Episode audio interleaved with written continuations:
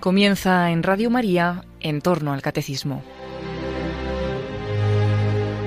Como complemento a las catequesis sobre la escatología que el padre Luis Fernando de Prada está explicando dentro de su programa sobre el catecismo de la Iglesia Católica, les estamos ofreciendo en varios sábados la reposición de algunos programas de El hombre de hoy y Dios que el propio padre Luis Fernando dirigió en el año 2018 sobre estos mismos temas del más allá.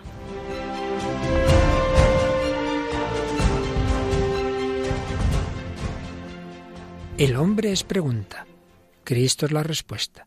El hombre tiene deseos de eternidad. Cristo resucitado los cumple. Seguimos hablando de esperanza y resurrección. ¿Nos acompañas?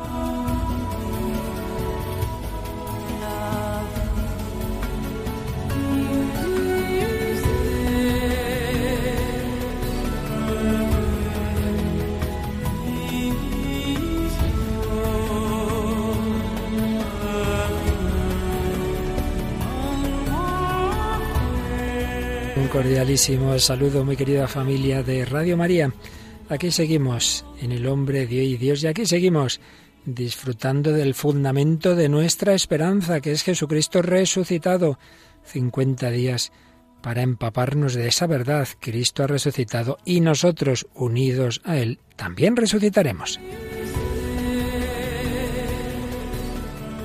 Pues vamos a seguir hablando de cómo la resurrección de Jesucristo es la que realmente nos da fundamento sólido para esas esperanzas de las que venimos hablando tanto tiempo. Y esas esperanzas que en último término son esperanzas de vida sin fin, de felicidad, de eternidad, de amor que llene del todo el corazón. Y esto lo vamos a hacer, por un lado, con una película, una película bastante reciente y que la verdad es que recoge bastante bien, ninguna lo hace perfectamente nunca, el misterio de Cristo, pero vaya, y lo que es la resurrección está bastante bien recogido en una película pues que lleva ese, ese nombre más o menos. Sí, se llama Resucitado. Pues hablaremos de esta película y por supuesto siempre está el deseo de vida eterna en todo el arte, también en la música. Un famosísimo grupo cuyo líder murió lamentablemente hace años, Freddie Mercury, cantaba algo de eso también pues cantaba la canción que vamos a escuchar también en el programa de hoy, Who Wants to Live Forever. Es el grupo Queen, por supuesto.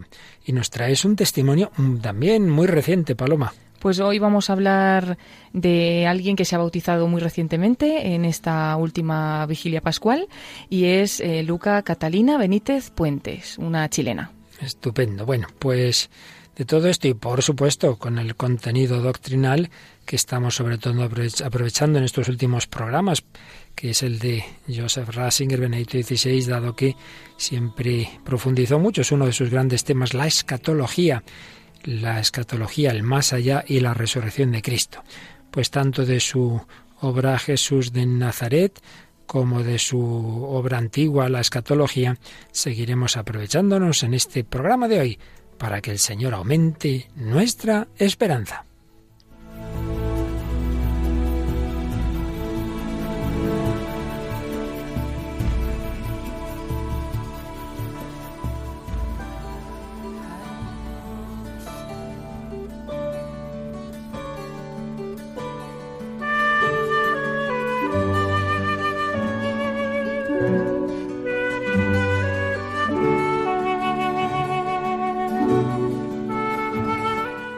Si Cristo no ha resucitado, nuestra predicación carece de sentido y vuestra fe lo mismo.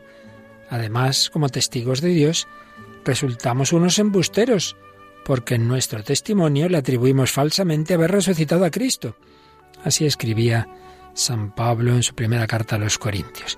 Y vamos a ver cómo comentaba la importancia de este artículo de fe Benedicto XVI en el capítulo sobre la resurrección de Jesús de entre los muertos de su gran obra en tres volúmenes, Jesús de Nazaret. Nos recordaba cómo la fe cristiana se mantiene o cae con la verdad del testimonio de que Cristo ha resucitado de entre los muertos. Si se prescinde de esto, pues sí, se podrían tomar distintas ideas interesantes de la tradición cristiana sobre Dios, sobre el hombre, sobre la moral, pero la fe cristiana quedaría muerta. Jesús sería una personalidad religiosa fallida, una personalidad que seguiría siendo grande, podría dar lugar a nuestras reflexiones, pero en un ámbito puramente humano. Y su autoridad solo sería válida en la medida en que su mensaje nos convenciera. Ya no sería el criterio de medida. Esto es muy importante porque es justamente lo que le pasa a muchas personas, incluso algunos se llaman cristianos en el fondo, cogen lo que les parece de Jesús. Eso no es el cristiano, el cristiano es el que toma a Cristo como lo que es, el Hijo de Dios, y no hay nada que, que discernir de si esto lo cojo o no lo cojo. Si realmente es el Señor, pues es el Señor de mi vida. Entonces me fío de Él. Pero si soy yo el que dice, esto me convence, esto no, entonces ya no es el criterio de medida. Y seguía escribiendo Joseph Ratzinger, eso significa que estamos abandonados a nosotros mismos. La última instancia entonces es nuestra valoración personal. Solo si Jesús ha resucitado, ha sucedido algo verdaderamente nuevo que cambia el mundo y mi situación. Entonces Él, Jesús, se convierte en el criterio del que podemos fiarnos. Pues bien, así ha sido. Cristo ha resucitado. Ese es el punto decisivo.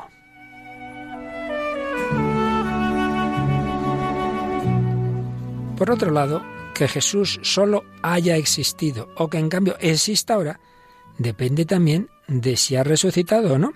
Por tanto, vemos que estamos en un punto central mm, en el que está en juego todo, la figura de Jesús como tal y por tanto, en definitiva, el cristianismo. Bueno, pues si vamos al Nuevo Testamento, veremos claramente ese testimonio de la resurrección. Veremos que los discípulos se encontraron ante un fenómeno que era para ellos totalmente nuevo.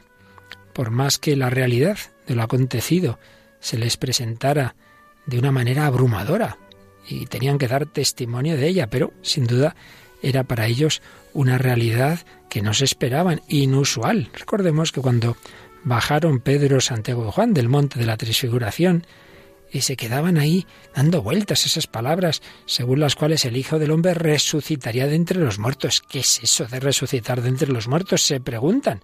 Nos cuenta el evangelista San Marcos en el capítulo 9, versículo 9 y siguientes. Y es que una cosa es lo que ellos habían visto, de que Jesús resucitara a personajes como Lázaro, como el joven de Naín, como la hija de Jairo, y otra cosa es lo que iba a ocurrir con Cristo, que no es un volver a la vida anterior, porque si fuera eso, pues bueno, no tendría mayor importancia que la reanimación por los médicos de alguien clínicamente muerto. Para el mundo, en su conjunto y para nuestra existencia nada hubiera cambiado si simplemente la resurrección de Cristo fuera eso. Pero es que la resurrección del Hijo del Hombre es algo completamente distinto. Es un romper las cadenas para ir hacia un tipo de vida totalmente nuevo. A una vida que ya no está sujeta a la ley del devenir y de la muerte, que no está sujeta al espacio y al tiempo, una vida que ha inaugurado una nueva dimensión de ser hombre decía Benedicto XVI, con ese lenguaje tomado de, de, la evolución que se habría producido, se ha producido en la resurrección de Cristo, una especie de mutación decisiva, un salto cualitativo.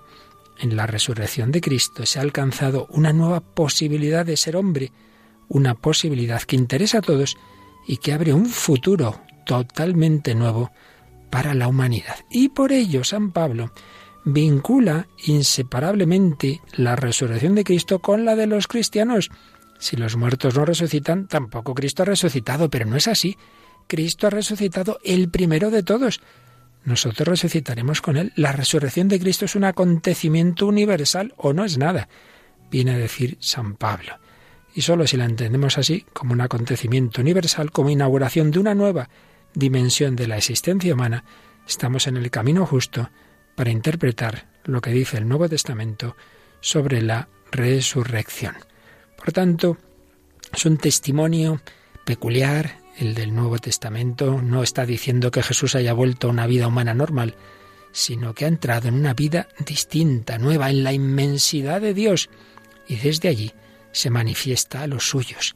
Esto era algo totalmente inesperado, porque sí, la fe judía ya esperaba, desde un par de siglos antes de Cristo, que habría resurrección de los muertos al final de los tiempos. Sí, sí, al final. Esa vida nueva estaría unida al comienzo de un mundo nuevo, pero no ahora ya. no que ese mundo nuevo empezara todavía en pleno mundo viejo. Eso no se lo esperaba la fe judía. Y sin embargo, es lo que ha ocurrido. Y claro, es la sorpresa semejante a la sorpresa de un Mesías crucificado. No se lo esperaban, pero una vez que ya lo han visto y releen las escrituras, se daban cuenta de que estaba realmente anunciado. Pues también, desde la experiencia de la resurrección, mirando para atrás, también se daban cuenta no sólo de que Jesús lo había anunciado, sino que había ya indicios en el Antiguo Testamento. La resurrección era tan real como la cruz. Ellos se rindieron ante la realidad. Después del asombro inicial, ya no podían oponerse a la realidad. Es Jesucristo, que realmente vive, que nos ha hablado, que hasta le hemos podido tocar. Era una paradoja indescriptible. Por un lado, él era completamente diferente, no un cadáver reanimado, no, no, no. Alguien que vivía desde Dios de un modo nuevo y para siempre.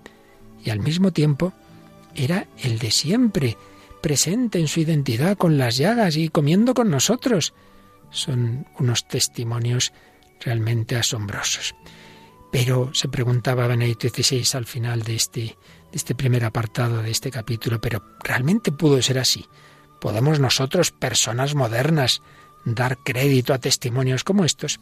El pensamiento ilustrado, entre comillas, lo de ilustrado, dice que no.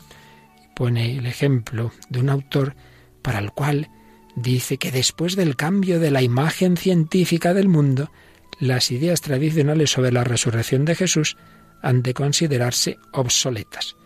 Entonces se pregunta Benito ¿y qué es eso de la imagen científica del mundo? ¿Dónde está dicho que exista esa imagen científica que impida que el Hijo de Dios resucite? A ver, ¿dónde está eso dicho? ¿Por qué nuestra sabiduría científica impide a Dios entrar en otra dimensión? ¿Es que solo hay lo que conocemos ahora? ¿Es que eso está contra la ciencia? ¿Solo puede darse lo que siempre ha existido? ¿No puede darse algo inesperado, inimaginable, algo nuevo? Si Dios existe, ¿no puede crear una nueva dimensión de la realidad? ¿Acaso no espera la creación una última y suprema mutación, un salto cualitativo definitivo, la unificación de lo finito con lo infinito, la unificación entre el hombre y Dios, la superación de la muerte? ¿Por qué vamos a rechazar esto? En la historia de todo lo que tiene vida, los comienzos de las novedades son pequeños, casi invisibles, pero ahí está la potencialidad infinita de Dios. La resurrección de Jesús, desde el punto de vista de la historia, fue poco llamativa, fue una pequeña semilla, pero realmente fue como un Big Bang, algo que iba a estallar con unas consecuencias inmensas. Lo grande, lo poderoso es lo pequeño, y la semilla pequeña es lo verdaderamente grande. Así es como la resurrección ha entrado en el mundo a través de algunas apariciones misteriosas a unos elegidos, pero así fue el comienzo realmente nuevo, algo que en el fondo todo estaba esperando. Pues sí, esto ha ocurrido, aunque muchos no crean en ello, vamos a darle gracias al Señor y a pedir que nos abramos a sus sorpresas.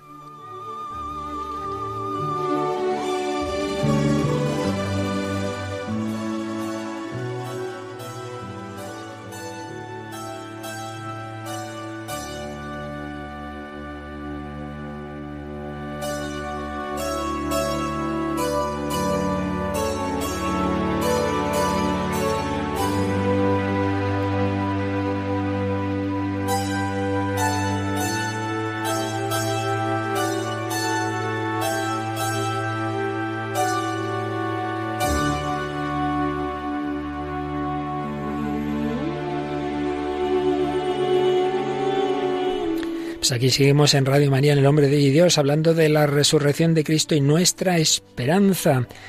Hemos resumido con algún pequeño comentario parte de un capítulo de la obra Jesús de Nazaret de Benedicto XVI sobre la resurrección de Cristo. Esa gran sorpresa, pero que en el fondo estaba ya anunciada, por supuesto, por el propio Jesús, y que no era volver a la vida anterior, como en aquellas otras resurrecciones que había hecho Jesucristo, sino que era entrar en otra dimensión. Pero eh, citaba Benito XVI como pues hoy día mucha gente y ponía pues el ejemplo de un autor dice bueno eso va contra la imagen científica del mundo y señalaba Benedicto XVI, que quiénes somos nosotros para decirle a Dios lo que puede hacer o no con este mundo que él mismo ha creado. Pues bien, por unos motivos o por otros, indudablemente hay quien cree y quien no cree en la resurrección de Cristo, y así fue ya desde el principio. Y es lo que está presente de trasfondo de una película bastante reciente sobre la resurrección, que la verdad es que creo que vale la pena. Y siempre decimos que no hay ninguna película, por bien hecha que esté, sobre Jesucristo que sea perfecta. Pero en este caso, la verdad es que yo no he visto ningún error de los que casi siempre se cuela alguno en estos temas religiosos. Bueno, ¿de qué película estamos hablando, Paloma? Pues hablamos de la película Resucitado. Es una película que se estrenó en España el 23 de marzo de 2016, que está dirigida por Kevin Reynolds y la película nos sitúa en Jerusalén en el siglo I, donde pues no se habla de otra cosa que de la crucifixión del Señor y del hallazgo de su tumba vacía eh, Pilato ha ordenado a Clavius, que es, eh, está interpretado por Joseph Ciennes, y es un centurión romano agnóstico que presenció la muerte de Jesús y que selló su tumba, y le ha encargado que investigue la desaparición y que recupere pues el cuerpo. La película es rigurosa, entretenida, los personajes están bien interpretados y bueno, parece ser que todo el que la ha visto, que yo no he podido, pues no se levanta ni un momento de, la silla, ¿no? Que, que, te atrae desde el principio y bueno, un poquito lo que es diferente, digamos, también a otras películas es que no nos identificamos ni pues con los judíos, no nos identificamos con los seguidores de Jesús, sino que nos identificamos con uno de los centuriones romanos, con uno de los romanos y vamos siguiendo un poco los pasos vacilantes en su búsqueda, ¿no? De ese cuerpo de, de Jesús. Sí, podríamos decir que no es una película hecha desde la fe cristiana, desde la piedad de alguien que ya es cristiano, sino desde los ojos de un romano que de entrada no cree en absoluto en esa resurrección, pero que va observando, va investigando, va comprobando, va mirando. Bueno, entonces según esos ojos, en ese sentido es muy interesante, yo diría que más que para, como puede ser la pasión de, de Cristo de, que dirigió Mel Gibson, que esa pues ayuda directamente a entrar en oración, está más bien, digamos, para ese diálogo con el agnóstico, con el que no cree, pero que es una película que hace pensar. Vamos en primer lugar a escuchar parte, no, no todo del, del tráiler donde se escuchan eh, fragmentos, diversos fragmentos de la película, pero que ya nos pueden hacer una idea de lo que está en juego.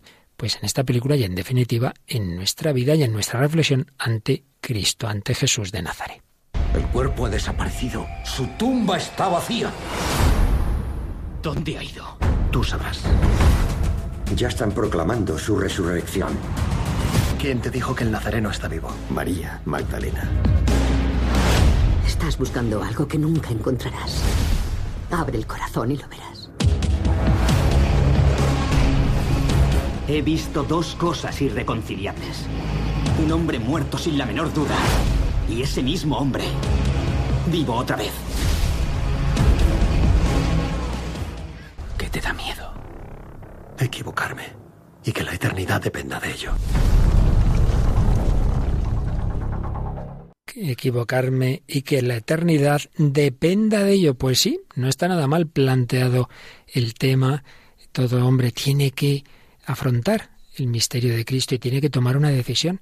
Y claro, si se equivoca, la eternidad depende de ello. Ciertamente no podemos esquivar a Cristo, no podemos ser neutrales y por ello eh, uno tiene que, que planteárselo y tiene que reflexionar y tiene que buscar la verdad. No puede evadirse. Pero es que si eso es válido en general con cualquier aspecto de la fe cristiana, en este caso, depende de ello también, pues eso, nuestra eternidad, la eternidad depende de ello. Y así lo veía San Pablo, como eh, si Cristo ha resucitado, también nosotros resucitaremos y si no hubiera resucitado, pues todo sería una patraña. Ahí está nuestra fe. Ya el día pasado, pues estuvimos viendo y ahora volvemos a, la obra Escatología de, Joseph Ratzinger, como la reflexión judía, bíblica, ante el gran tema de toda la humanidad, qué pasa con nuestro dolor, con nuestra muerte que hay en el más allá, frente a esos esquemas demasiado simplistas de, bueno, por un lado está esa antropología griega, que dicen la inmortalidad del alma, pero luego estaba el planteamiento judío, que lo que le importa es simplemente la resurrección. Bueno, ya estuvimos viendo en días anteriores que la cosa no es así de sencilla, ni es tan simple el planteamiento griego, ni tampoco en el judío se quedan simplemente con la resurrección al final, que va eh, hay un desarrollo, y lo veíamos sobre todo en un planteamiento de los salmos y en otros autores, digamos, desde una experiencia de oración, de que en ningún momento el hombre deja de existir, aunque haya muerto y todavía no haya llegado al final de los tiempos, no haya llegado a la resurrección, hay algo en el hombre que aquí vive unido a Dios por la oración y que también va a pervivir en el más allá. Luego eso se le llamará alma, eso de menos, pero esa fe fue cada vez tomando más fuerza.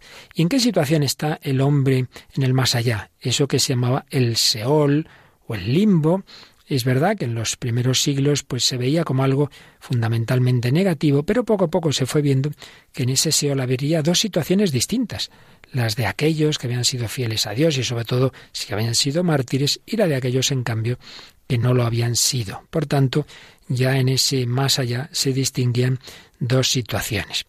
Y los últimos siglos, antes de, Cristo, se va a desarrollar especialmente la fe en la resurrección al final de los tiempos. Por ejemplo, en esa escena de los siete hermanos macabeos que son martirizados delante de su madre, aparece muy clara esa fe. En cualquier caso, todos estos prolegómenos del Antiguo Testamento pues van a desembocar en el fundamento de nuestra fe cristiana, que es la resurrección de Jesucristo.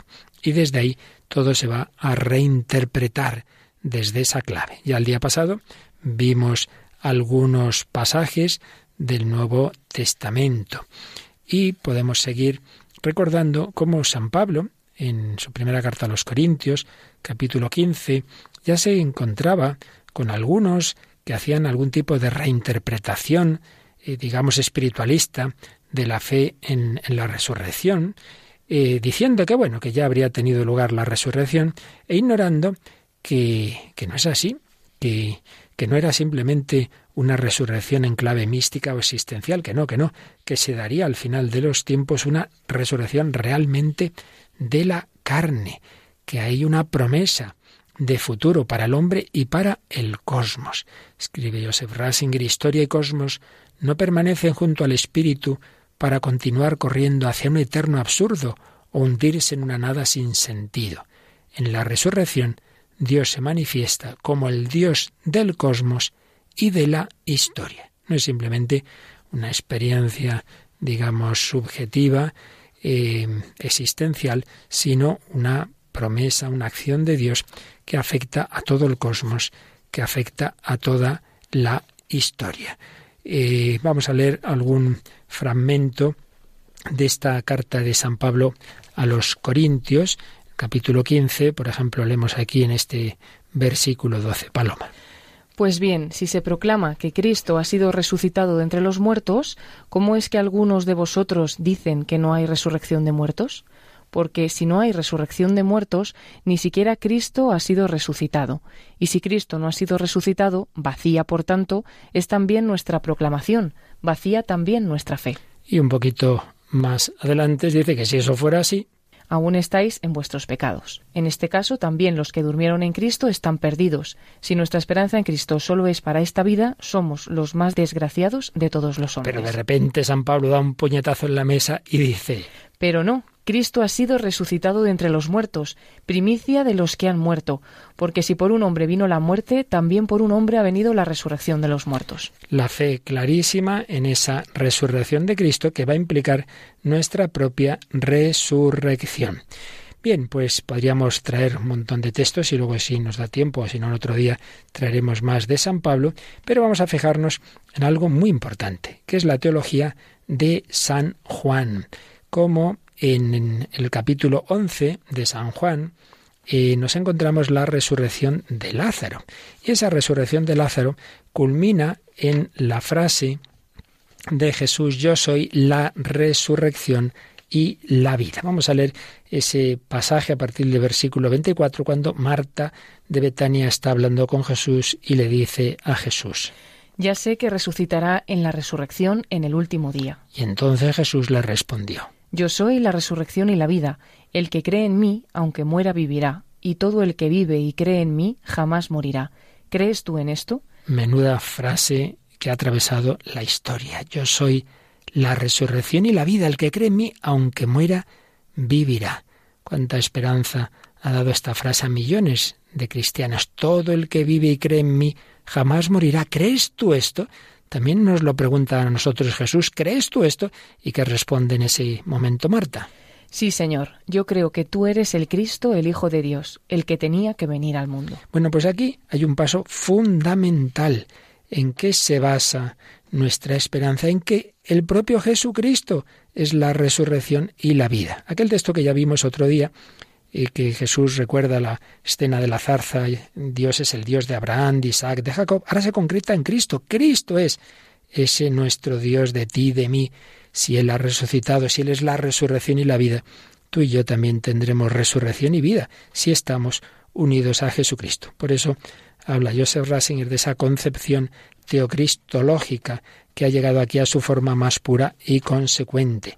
El evangelista ha vuelto a la plena sencillez de ese texto anterior, pero aplicado en Jesucristo. El que cree en mí, aunque muera, vivirá. Y entonces vamos a darnos cuenta de que ya en San Juan, unos capítulos antes, eh, estaba ese discurso eucarístico donde ya se había presentado la comida de la palabra y carne de Jesús, es decir, al recibir a Jesús por la fe y el sacramento, como un ser alimentado con el pan de la inmortalidad.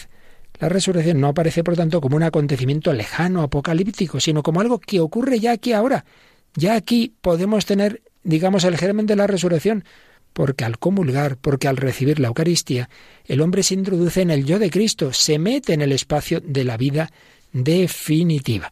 Vamos a ver alguna de esas frases de Jesús en ese discurso eucarístico en el capítulo 6 de San Juan Paloma. Esta es la voluntad de mi Padre, que todo el que ve al Hijo y cree en Él tenga vida eterna y que yo lo resucite en el último día. Fijaos que hay como dos momentos. Ahora ya, creyendo en el Hijo, tenemos vida eterna y luego en el último día nos resucitará. Y para ello tenemos que recibir a Jesús como, pues como alimento, por eso sigue diciendo en el versículo 48. Yo soy el pan de la vida. Vuestros padres comieron el maná en el desierto y murieron. Este es el pan que baja del cielo para que quien coma de él ya no muera. Y un poquito más adelante. Quien coma de este pan vivirá eternamente, pues el pan que yo daré es mi carne por la vida del mundo. Es mi carne por la vida del mundo, es decir, es ese cuerpo sacrificado que se ofrece para que nosotros tengamos vida y vida en abundancia. ¿Quién no quiere esto? ¿Quién no quiere una vida en plenitud? Bueno, pues desde luego lo querían eh, los, los, componentes del grupo Queen y, y, he oído que cuando murió Freddie Mercury, pues muchas veces interpretando esta canción se emocionaban. Todo el mundo quiere una vida en plenitud, todo el mundo quiere una vida eterna. Y eso es lo que reflejaba esta canción que compuso un miembro de ese grupo, ¿verdad? Sí, es la canción Who Wants to Live Forever, que es una canción, bueno, está escrita por Brian May y publicada por ellos, ¿no? Por Queen en 1986 como parte de su disco A King of Magic. Al igual que, que el resto de las canciones de este álbum, formó parte también de la banda sonora original de la película Los Inmortales y pues Freddie Mercury era el que prácticamente la interpretaba eh, en primer lugar, bueno, primero cantaba Brian May la primera estrofa y él empezaba en la segunda, pero, pero bueno, era como la voz principal Freddie Mercury.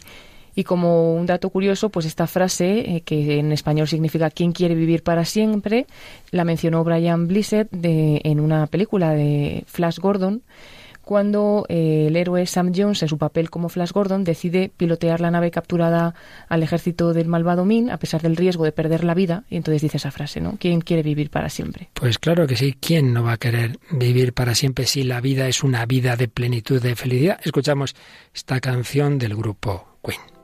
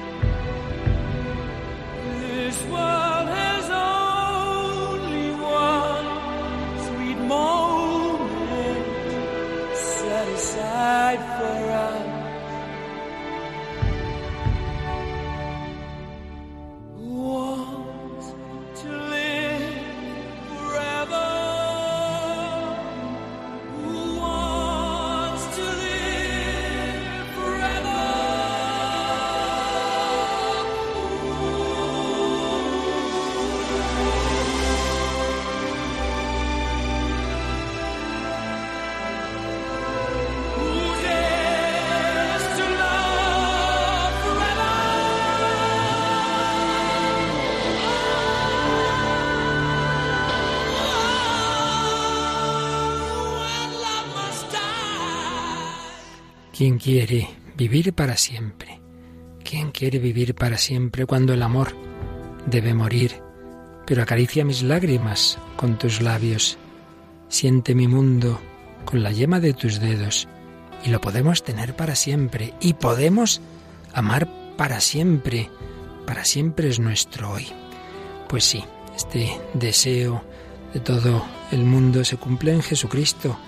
Podemos amar para siempre si aquí ya recibimos su amor en nuestra vida. Esa vida eterna en germen aquí se convertirá en vida plena y resucitada para siempre.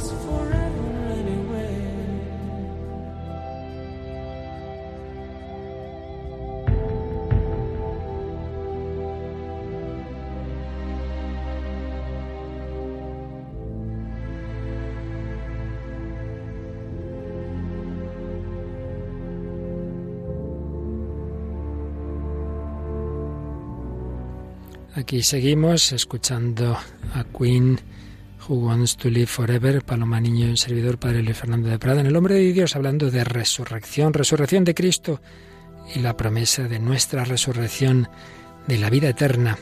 Habíamos recordado esas palabras de Jesús a Marta de Betania, yo soy la resurrección y la vida, el que cree en mí, aunque muera, vivirá, y todo el que vive y cree en mí, no morirá para siempre. Esa vida eterna empieza aquí ya si recibimos la vida que es Jesucristo y sobre todo si la recibimos a través de la Eucaristía. Tiempo pascual, tiempo de la resurrección es también tiempo especialmente eucarístico. Cristo vive en la Eucaristía, no es una cosa, no es su cadáver, es Jesucristo resucitado y vivo, el que recibimos en la comunión. Por eso escribía Joseph Ratzinger que la conciencia que ya había en el Antiguo Testamento, de que la falta de comunicación es muerte en medio de la vida y que en cambio el amor es promesa de vida.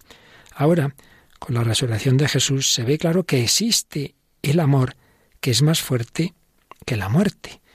El límite entre el Seol en cuanto a ámbito negativo de, del más allá y la vida, el límite pasa por medio de nuestra existencia humana. ¿En qué sentido?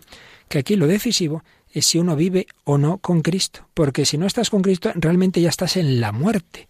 Y si en cambio vives con Cristo, estás en la vida. Y eso se va a consumar tras la muerte, en una situación ya definitiva. y por supuesto, cuando al final de la historia no solo nuestro espíritu, nuestra alma, esté en la situación de unión o separación con Cristo, sino todo nuestro ser, todo nuestro cuerpo que resucitará. Por eso, el vivir o no con Jesucristo es el fundamento de lo que ocurrirá al final. Y por eso nos encontramos, y ahora volvemos a San Pablo, textos en los que precisamente por la fe en la resurrección de Jesucristo viene también nuestra esperanza de que los difuntos, los que ya han fallecido, y cuando nos toque a cada uno de nosotros, la esperanza de que el que vive y muere con Cristo también eternamente estará con él. Uno de los textos más conocidos es en la carta primera de San Pablo a los tesalonicenses, en el capítulo cuarto, cómo consuela San Pablo a aquellos cristianos que han perdido a seres queridos. Pues vamos a leerlo, Paloma. Dice, no queremos, hermanos, que ignoréis la suerte de los que ya murieron para que no estéis tristes como están los demás, que no tienen esperanza. Eh, O sea, no dice que no estéis tristes, sino que no lo estéis como los que no tienen esperanza. Ah, Es lógico que haya un dolor humano ante la muerte, pero hombre, no estéis como aquellos que no tienen esperanza. Porque si creemos que Jesús murió y resucitó, de igual manera Dios, por medio de Jesús, llevará con él a los que ya murieron. Si Jesús ha muerto y ha resucitado, pues el Padre llevará con Cristo a los que ya han muerto. Y un poquito más adelante nos dice. Pues cuando se dé la orden, a la voz de un arcángel y al son de una trompeta de Dios, el mismo Señor descenderá del cielo, y resucitarán, en primer lugar, los muertos en Cristo. Después nosotros, los que vivimos, los supervivientes, seremos arrebatados juntamente con ellos entre nubes por el aire al encuentro del Señor, y así estaremos siempre con el Señor. En esta carta se suele distinguir en San Pablo dos etapas. Una primera en la que él pensaba que iba a ser pronto la parusía, la segunda venida de Jesús, y entonces él pensaba que estarían vivos él y sus, digamos, contemporáneos, pues eh, cuando fuera esa parusía. En un segundo momento ya ve que la cosa va más para largo. Y aquí por eso dice, bueno, pues nosotros los que vivamos también seremos arrebatados. En cualquier caso, lo bonito es que sean los que ya habían muerto, sean los que estén vivos, cuando vuelva Cristo, dice, todos iremos al encuentro del Señor y así estaremos siempre con el Señor. Esa es nuestra esperanza, estar siempre con el Señor. Y eso es lo decisivo, si tú vives con Cristo o si no vives con Él, si crees en Él, si vives y sufres y mueres con Cristo, eternamente estarás con Cristo. Y eso es lo que le pasó a María Magdalena, esta mujer que el Señor la liberó de dice que echado de ella siete demonios, pues no sabemos qué tipo de vida llevaría. A veces se la identifica con una prostituta, no hay motivos para ello. En esta película Resucitado, sí, bueno, eso ya es una cosa opinable, la ponen como si antes hubiera sido una prostituta, hubiera llevado esa vida mala. Vamos a escuchar el momento en que este Clavius, este protagonista de esa película resucitado, que está haciendo su investigación y cree al principio que el cuerpo lo han robado, entonces la han detectado a Magdalena como, como discípula de Cristo, y entonces vamos a escuchar el interrogatorio eh, o parte de él que le hace. Yo te he visto antes. En mi otra vida. En la muerte de Jesús. Estabas allí junto a su madre. ¿Era ella la mujer que estaba contigo en la tumba? Si supierais lo que pasó allí, toda preocupación cesaría. Ilumíname, pues. Es superior a nosotros. No me vengas con acertijos y palabrería fanática. ¿Dónde está Jesús? Está aquí mismo. ¿Es un trasgo? ¿Un duende? ¿Que no se sabe cómo vuelve a la vida? Abrid vuestro corazón y lo veréis. Veo delirios para mantener una cruzada con vida. Podría arrebatarte todo, matarte así, sin más. No importa. Una mártir. No, Pues entrégame a los otros y te concederé la libertad. ya soy libre. Bueno, ¿qué te parece, Paloma, este diálogo con la Magdalena de este oficial romano? Bien, bueno, un choque totalmente frontal, ¿no? Porque ella tiene muchísima fe en que Cristo ha resucitado y él pues es totalmente incrédulo, incluso pues intenta ahí de- decirle a ella las cosas así un poquito así y ella le dice, solo puedes eh, saberlo, solo puedes entenderlo si abres tu corazón, yo no te puedo decir dónde está, ¿no? Tienes que creer, tienes que tener fe. Y bueno, pues también me ha hecho pensar que, que realmente ese momento de la resurrección de Jesús, pues que tuvo que ser así, ¿no? Unos muy creyentes y pues diciendo que Cristo había resucitado y otros haciendo todo tipo de investigaciones y de pruebas para demostrar lo contrario porque no se lo, no se lo podían creer. Claro, eso cambiaba totalmente eh, la concepción de quién era Jesús, ¿no? si realmente había resucitado. Así que había que hacer todo lo posible por, por desmontar aquello. Y fíjate que ese desmontar aquello llegó al caso de que, según nos cuentan los evangelios, aquellos eh, sacerdotes, etcétera, que habían eh, sido realmente los instigadores de la muerte de Jesús cuando ocurre el hecho de la resurrección, sobornan a los soldados, les pagan una fuerte suma para que digan que han robado el cuerpo mientras estaban dormidos. Yo diría que la escena quizá clave o de las más importantes de esta película es precisamente cuando este oficial, que ya poco a poco va viendo que la cosa no es tan sencilla, que no, que no, que no está nada claro que hayan robado el cuerpo, él mismo interroga a uno de esos soldados que hacía la guardia, que había dicho que, les habían robado durante la noche, se lo encuentra bebiendo y escuchamos el diálogo que me parece que es la clave, como digo, es interesantísimo y ahí aparecen las dos posturas ante la resurrección de Cristo. No más mentiras. ¿Cómo se lo llevaron? ¿Qué pasó con el cuerpo del Nazareno? Nos olvidasteis de nosotros. Nos olvidasteis. No teníamos cena. Por eso el vino nos hizo dormirnos. Sí, sí, sí, sí, nos dormimos. Llevábamos dos días sin dormir desde la crucifixión. ¿Qué podía pasar? Vigilando el cuerpo de un muerto, así que... Cerramos los ojos por turnos hasta que... ¿Hasta que qué? Hasta que nos despertó un horrible... Un horrible... Un horrible resplandor. La noche desapareció. El aire olía quemado y las cuerdas ex- explotaron sin más. Y la piedra voló como una pluma y de repente el sol salió de la tumba. Era sol. Era... Era todo. Y luego una figura que... Una figura apareció. Pero no podía mirarla por la horrible luz y... No era un hombre. No lo era. Y se oía su voz por todas partes. No entendía nada. Y, entonces... Entonces echamos a correr muy lejos. Muy lejos hasta que pudimos... Hasta que pudimos pensar otra vez. Y se lo contamos a los sacerdotes porque... Eso es lo que vos... Lo que vos nos obligasteis a hacer. Y Caifás os pagó para contar otra historia. Tribuno. He visto muchas cosas al servicio del emperador. Caníbales. Y los celtas azules en la Galia y... He visto un hombre devorado por una serpiente en el mar, pero... Jamás había presenciado un momento tan... tan...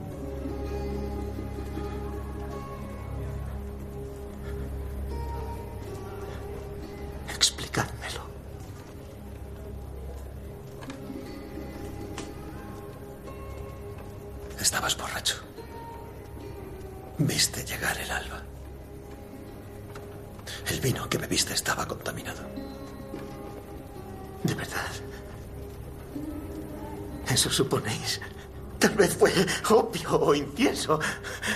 Tal vez los discípulos robaron el cuerpo del Nazareno con magia, como dicen los sacerdotes, o... Tal vez nuestra historia sea cierta. ¿Qué otra cosa sería? No lo sé. Por eso bebo.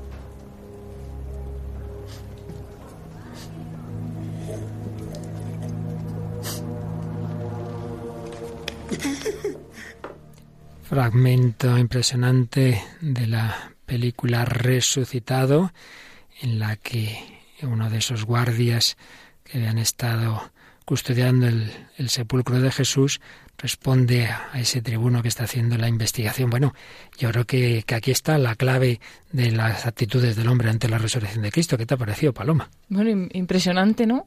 Y luego, por una parte, pues me ha parecido ver a Clavius Hmm. como si estuviera un poquito más convencido, o por lo menos pues con esa duda de que quizás habría resucitado Jesús, Pero aún así, cuando ya le confiesan que sí, que realmente vieron una luz, o eh, la piedra saltó por los aires como una pluma y demás, aún así luego le dice, bueno, estabas borracho, habías bebido, porque claro, no lo termina de entender. Y, pero también es curioso cómo, cómo lo recibe eh, pues el, la otra- el otro El soldado, el sí. soldado, porque le dice por eso bebo porque claro no tengo una explicación y si realmente esto tiene una explicación y de verdad era Jesús y resucitó pues pues lo hemos matado y entonces bueno sigue bebiendo porque no no entiende nada Sí. y luego me ha chocado también lo que decía de la luz porque decía una horrible luz Hmm. o sea como si la luz fuera algo malo en medio de la oscuridad dice que de repente hubo luz y era una horrible luz era como porque a él hubiese gust- gustado no verlo nunca Quizás, sí, sí. Pues aparecen aquí tres interpretaciones. Una, una alucinación, lo que bebieron pues estaba contaminado, podía tener opio, etcétera. Otra, que fueron los apóstoles, como están diciendo los sacerdotes. O tres, que fue verdad, que resucitó. No tengo explicación y por eso bebo. Y es lo que hace mucha gente.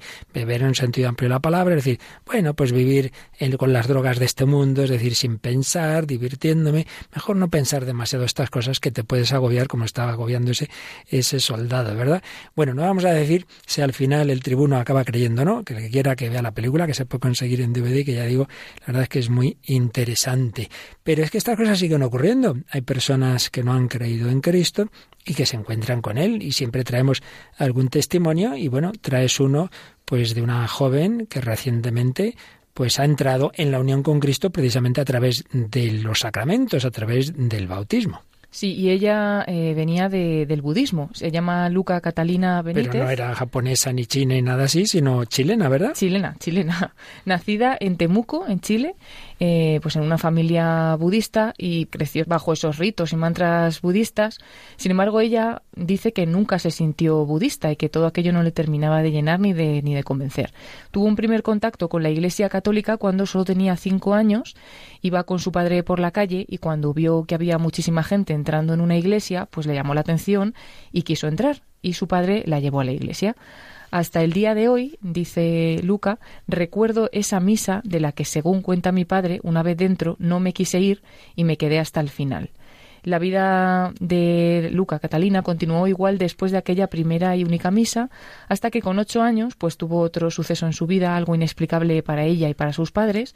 Un día estaba en la terraza de su casa contemplando la puesta del sol y entonces vio que las nubes se abrían y como que le mostraban un lugar eh, indescriptible.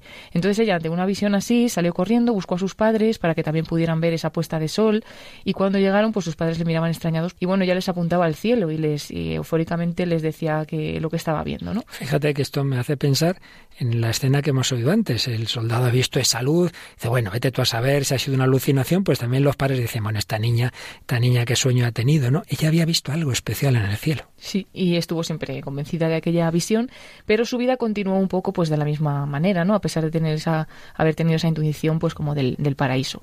Ella seguía sin un sentido en su vida, no se sentía completa a pesar de los retiros budistas a los que asistía, y lo único que le llamaba un poco la atención eran las palabras y la vida de Santa Teresa de Calcuta, porque su padre era, bueno, admiraba mucho a Santa Teresa de Calcuta y tenía una devoción grande hacia ella y le mostraba vídeos. Pues ella, eh, esa cantinela interior de, de un poquito de inspiración cristiana y demás, volvió a resonar dentro de ella y sobre todo cuando ingresó en el Colegio de Humanidades de Villarrica en Chile, que estaba fundado por un sacerdote católico, por Juan Cancio. Allí las misas y las oraciones propias de- del centro escolar, pues eran las que le iban haciendo conocer a Dios y también influyó un poco en su camino una amiga ca- católica que fue quien le acompañó a la primera catequesis cuando ya decidió que se quería bautizar. Y desde ese mismo momento, dice Luca Catalina, que sabía que el Señor siempre la había estado llamando y acompañando para que fuera su hija y viviera una vida católica. Desde el primer momento en aquella misa que le llamó la atención con cinco años, la visión que tuvo eh, a los ocho años y bueno, pues eh, con, con esa admiración que tenía hacia Ma- Madre Teresa de Calcuta. Fue bautizada el sábado durante la vigilia pascual en la Catedral de Villarrica, en la vigilia pascual La de- vigilia pascual de de 2018. 2018, y en el momento de, de entrar a formar parte de la Iglesia Católica decidió añadir a su nombre una referencia a Teresa de Calcuta. Se añadió también el nombre de Teresa para recordarme, dice, que viviendo en la simpleza, ayudando, amando y haciendo feliz a los demás, cada vez que pueda y a todos aquellos que me rodean, encontraré la verdadera felicidad y riqueza.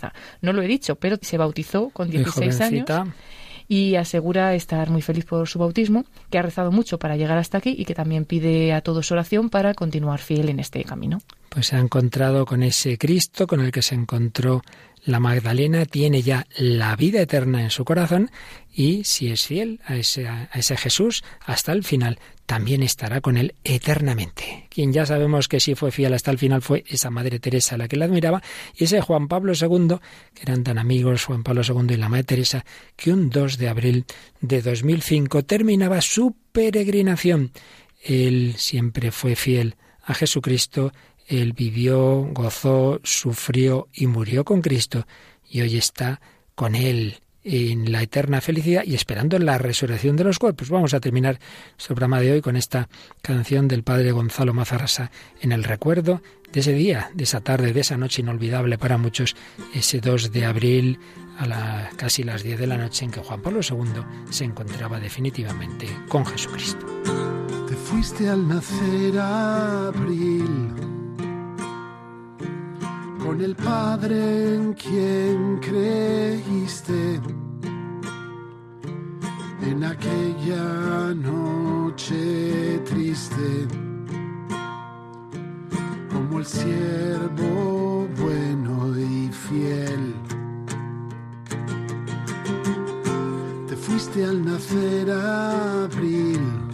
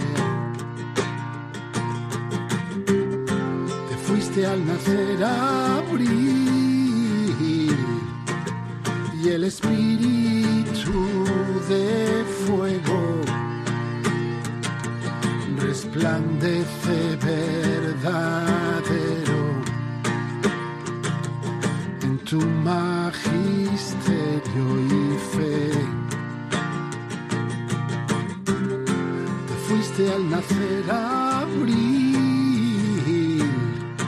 y abrieron nuevos senderos hacia la tumba de Pedro. Los que ahora te van a ver. Te fuiste al nacer abril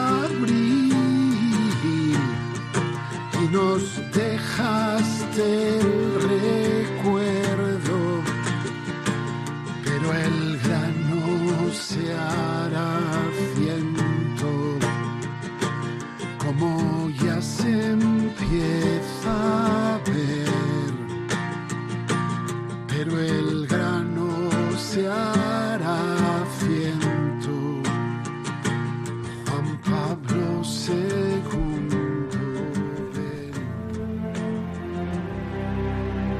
Así finaliza en Radio María en torno al catecismo. Y como complemento a las catequesis sobre la escatología que el padre Luis Fernando de Prada está explicando dentro de su programa sobre el catecismo de la Iglesia Católica, les estamos ofreciendo en varios sábados la reposición de algunos programas de El hombre de hoy y Dios que el propio padre Luis Fernando dirigió en el año 2018 sobre estos mismos temas del más allá.